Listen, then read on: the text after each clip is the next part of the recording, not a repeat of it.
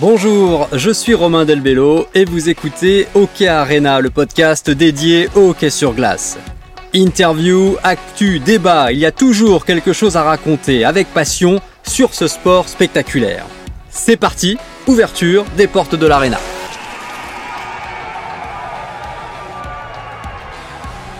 Des milliers de joueurs ont été draftés et ont joué évidemment en NHL. Des milliers de joueurs ont été draftés et n'ont jamais joué en NHL. Mais un seul joueur a été drafté et n'a jamais joué au hockey sur glace. Il n'a même jamais existé. Voici l'histoire incroyable de Taro Sujimoto.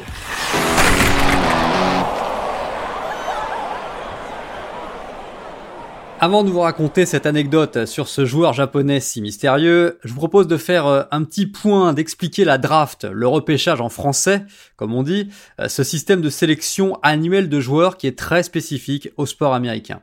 Alors le principe est très simple, c'est un peu comme dans la cour de récréation avant un match euh, de football à l'école, hein, quand on choisissait au fur et à mesure ses copains pour former les équipes. Et eh bien là, en NHL, tous les ans, toutes les équipes de la ligue choisissent tour à tour des joueurs entre 18 et 21 ans, issus de ligues mineures nord-américaines et des joueurs qui évoluent également à l'étranger dans les meilleurs championnats européens. C'est la méthode euh, principale des sports américains pour recruter, l'autre méthode étant la signature classique de joueurs plus âgés qu'on appelle des agents libres.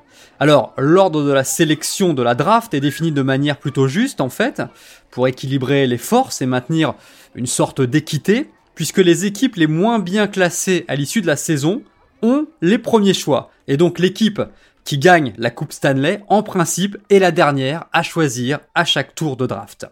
Je rentre pas plus dans les détails, parce qu'il y a aussi un système de loterie pour affiner cet ordre de sélection et éviter que des équipes fassent exprès de perdre et de mal terminer leur saison pour, euh, comme ce fut le cas à une époque, eh bien être les premières à choisir. Et puis aussi les subtilités avec des tractations, des échanges de positions entre les équipes.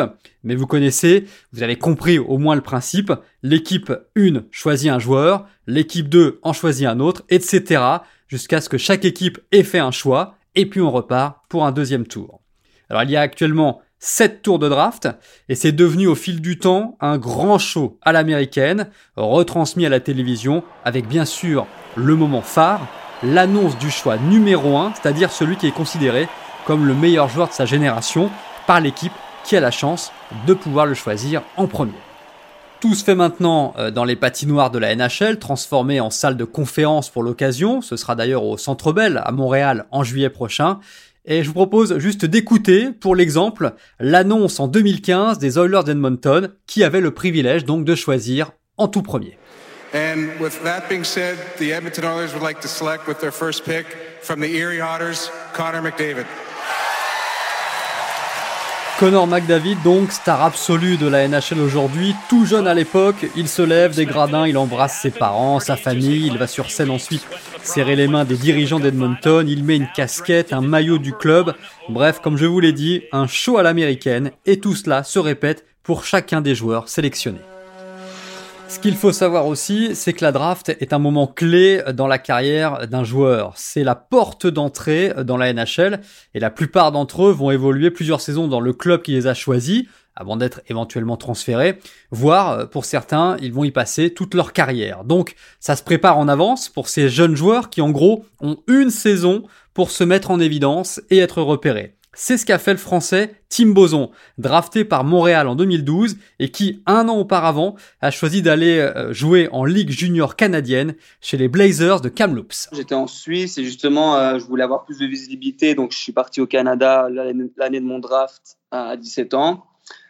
Et euh, à ce moment-là, je suis personne, très peu connu. Et puis, à force d'enchaîner les bons résultats, bah, il y a les, listes qui sortent. Euh, les listes de, recruteurs euh, de la NHL. C'est intense. Hein. Moi, je me souviens, euh, j'étais à Kamloops. Des fois, j'étais sur le banc, je levais la tête et en face de moi, il y avait une quinzaine de, recruteurs en costume. Tu les vois, ils sont là à chaque match et tu sais qu'ils sont là pour te regarder. Donc, mais c'est vrai qu'en un an, en huit mois en fait, en huit mois, tu essaies d'enchaîner les, les, bonnes performances pour essayer de grimper, grimper et drafter. Alors donc, tu as des classements virtuels qui sont faits toute l'année avant la draft, par des médias par exemple, et tu sais à peu près euh, à quelle place tu seras sélectionné? Euh, Tu sais, oui, mais tu sais jamais si ce classement et la réalité des, des, des, des, classements des équipes qui, eux, est privée, confidentielle. Toute l'année, tu es, sur l'ordinateur, tu es sur les réseaux, puis tu, tu, regardes ça, tu es content, pas content, ça bouge. Puis en fait, tu te rends compte qu'une fois que tu es drafté, que ça avait rien à voir parce que chaque équipe des NHL a son propre avis. Et tu vois qu'à chaque fois, il y a beaucoup de surprises et tout ça. Donc, c'est juste un, espèce de jeu, euh, une espèce de motivation aussi un peu. Tu peux l'utiliser comme ça. Mais euh, c'est une expérience euh, incroyable. Et euh, ouais, je suis, je suis, assez content d'avoir vécu ça. Quoi. Et un autre moment clé pour les joueurs, ce qu'on appelle en Amérique les combines, une sorte de stage qui se déroule sur plusieurs jours avec test physique, mais pas seulement. On est quasiment dans un entretien d'embauche. Toutes les 30 minutes, tu, tu changes d'étage, tu changes de chambre et tu vas rencontrer euh, les dirigeants de chaque équipe des NHL qui souhaitent te rencontrer. Moi, je me rappelle, mon âge, j'en avais rencontré 21 sur 30. Tu as une liste, puis tu dis, OK, 10h Buffalo, 10h30 Carolina, 10h50 Chicago. Puis tu avec ta liste, tu dois monter d'étage. Là, tu croises tous les joueurs. Moi, je me rappelle, je croisais Yakupov, Galchenyuk, Ryan Murray. On se croisait tous. On se demandait comment ça allait. Puis c'est sur deux jours, ça n'arrête pas. C'est toute la journée. Tu dois mettre un costume normalement et ton costume, il est foutu.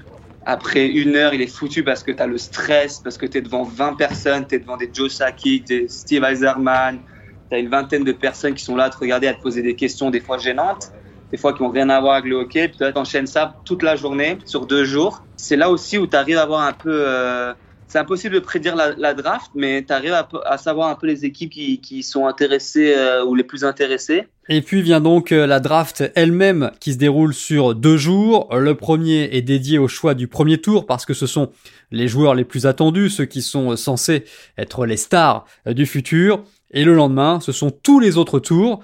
Tim Boson se souvient de ce moment unique où il a été choisi en 64e position. Bah moi, pour l'anecdote, j'étais assez fâché parce que justement, j'étais, je suis sorti plus loin que ce que on m'avait prédit.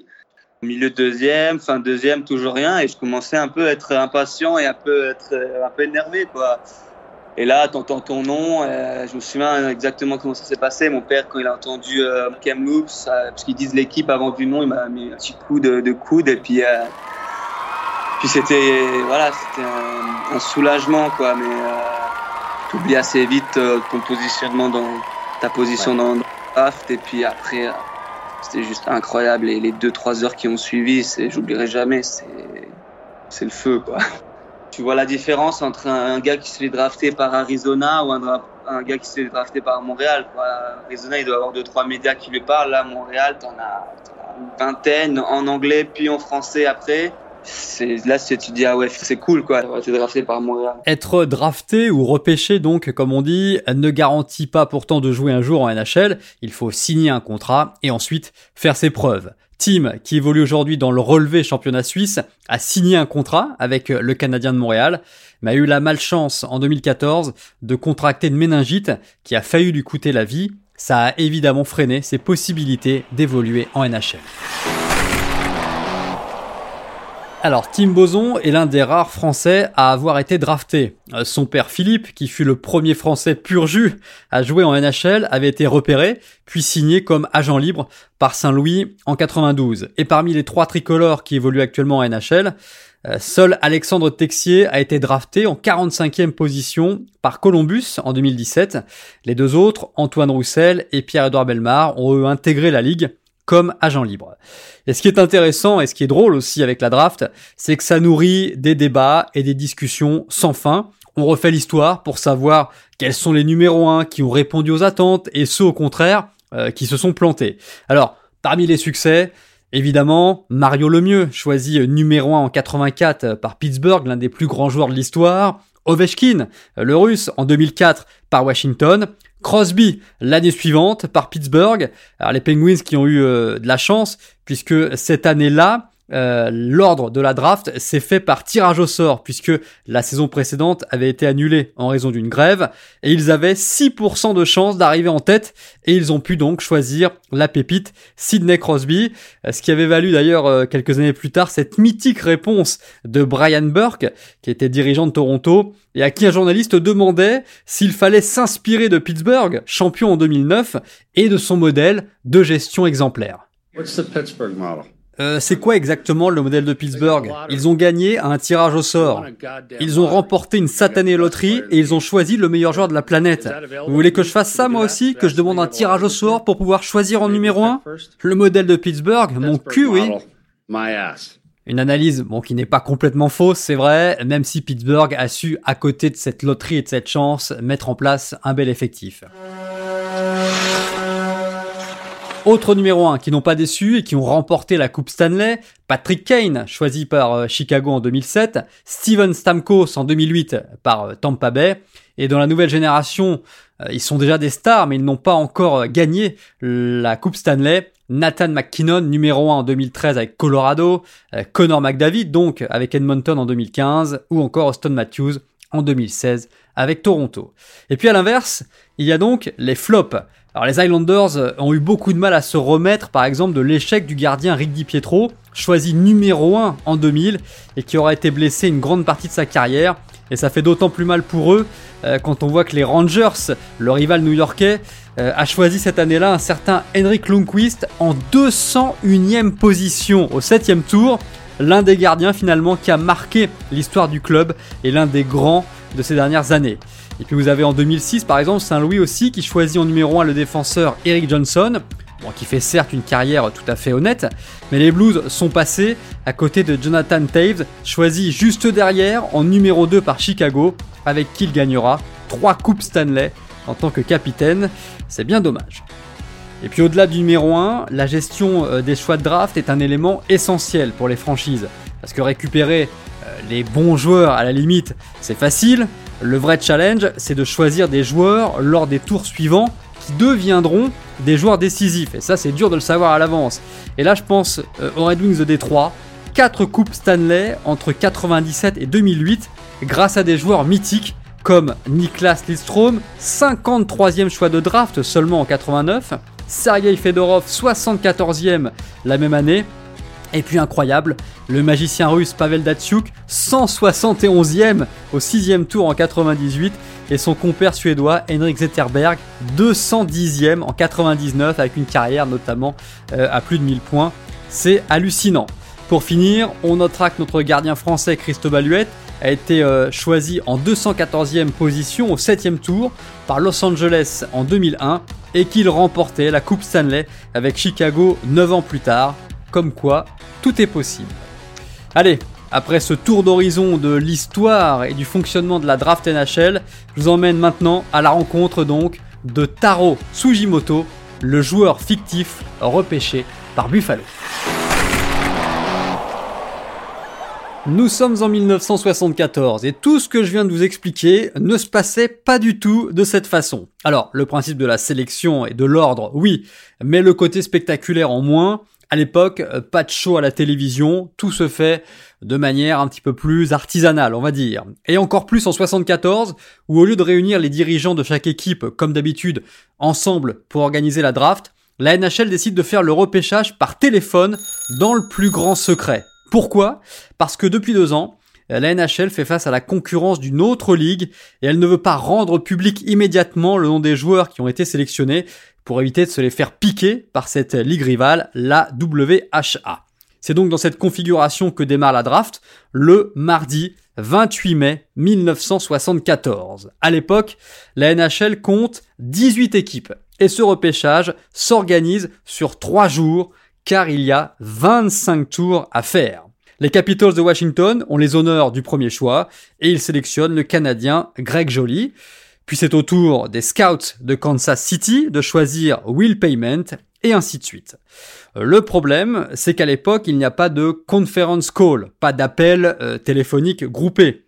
Donc, le patron de la NHL, Clarence Campbell, téléphone à chaque équipe, l'une après l'autre, dans l'ordre de la draft, et comme l'explique Paul Whelan, directeur de la communication des sabres de Buffalo à l'époque, c'était très fastidieux. Voici son témoignage lors d'une conférence à Buffalo en 2012. À chaque tour, Clarence Campbell devait dire à chaque équipe quel joueur avait été choisi avant par les 17 autres équipes, puisque personne n'avait les moyens de le savoir. Donc il devait épeler tous les noms, un par un, à chaque fois. Je peux vous assurer que ce jour-là, j'ai pris 10 ans tellement c'était pénible. Un processus laborieux donc, mais tout le monde joue le jeu évidemment. Alors Buffalo, représenté par son manager Punch Imlach, euh, choisit notamment au premier tour l'américain Lee Fogolin, qui fera une très belle carrière.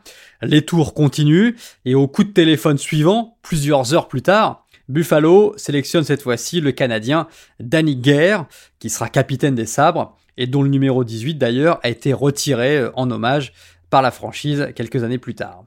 Euh, au deuxième jour de la draft, après 10 tours, euh, Punch est satisfait. Il a sélectionné les joueurs qu'il estime intéressants et bon, globalement, il a plus grand chose à attendre des tours suivants. C'est à ce moment-là que la légende va naître, selon Paul Whelan toujours. Je commençais à vraiment m'ennuyer là, parce que en tant que directeur de la communication, c'est moi qui devais noter tous les noms des joueurs. Et là, je dis, pourquoi on ne drafte pas quelqu'un qui n'existe pas? Et Imlach me répond, c'est-à-dire Alors je lui dis, écoute, on va se moquer un petit peu de Campbell. T'as eu tous les joueurs que tu voulais là, hein. On n'a qu'à drafter un faux joueur japonais. L'idée et la plaisanterie séduisent immédiatement, ils sont peu nombreux hein, dans la confidence dans la pièce, et évidemment aucun joueur euh, japonais n'avait jamais joué euh, en NHL à, cette époque, d'ailleurs ça n'arrivera pas avant 2007, euh, et il n'y avait pas vraiment de recruteurs de hockey en Asie. Reste quand même à façonner ce joueur fictif en attendant que le patron de la NHL rappelle pour connaître donc le, le prochain choix. Très vite, Paul Wheeland propose le nom Tsujimoto, qui était celui d'un magasin de légumes qu'il voyait tous les jours au bord de la route quand il allait à l'université euh, en voiture, et c'est un nom qu'il n'a euh, jamais euh, oublié depuis. Ils vont même jusqu'à téléphoner, selon la légende, au magasin pour se renseigner sur les prénoms japonais les plus courants et pour demander aussi la traduction du mot sabre en japonais. Vous allez comprendre pourquoi. Et c'est ainsi donc que naît Taro Tsujimoto, 1m73, 80 kg, 15 buts 10 passes décisives pour les katanas, les sabres de Tokyo, alors qu'il n'y avait même pas de club de Tokyo encore à l'époque. Il ne reste plus alors qu'à l'annoncer officiellement au téléphone à la NHL. Donc là c'est à nous, et Imlach dit Buffalo choisi pour le 11e tour en provenance des katanas de Tokyo, Taro Tsujimoto, T-A-R-O, espace, T-S-U, etc. Donc ça y est, notre sélection elle est faite et Campbell à l'autre bout du fil épelle bien chaque lettre du nom pour être sûr de ne pas se tromper. Et nous on l'imagine. Euh, ensuite le pauvre avec sa voix très officielle, hein, un peu comme un procureur de tribunal, quelqu'un de, très digne, hein, annonçait Taro Tsujimoto 17 fois aux autres équipes. On avait réussi notre coup. Et aussi incroyable que ça puisse paraître, euh, la NHL n'a pas vérifié l'existence de ce joueur-là, mais bon, faut se remettre dans le contexte. Hein. 1974, c'est quand même plus compliqué euh, qu'aujourd'hui. Et la blague ne s'est pas arrêtée là, hein, puisque les farceurs n'ont rien dit à personne. La NHL a enregistré officiellement ce choix de draft. Euh, les journaux de Buffalo ont publié la liste en indiquant même la manière de bien prononcer Tsujimoto.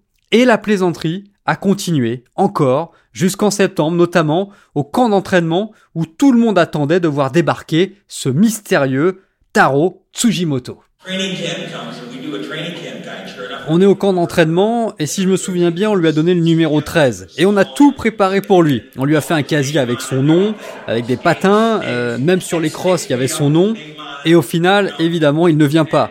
Alors un des propriétaires du club me demande "Mais il va venir ce japonais? Et je lui réponds Oh on ne sait jamais. Hein. Parfois, les joueurs ne se présentent pas au camp, vous savez. Hein.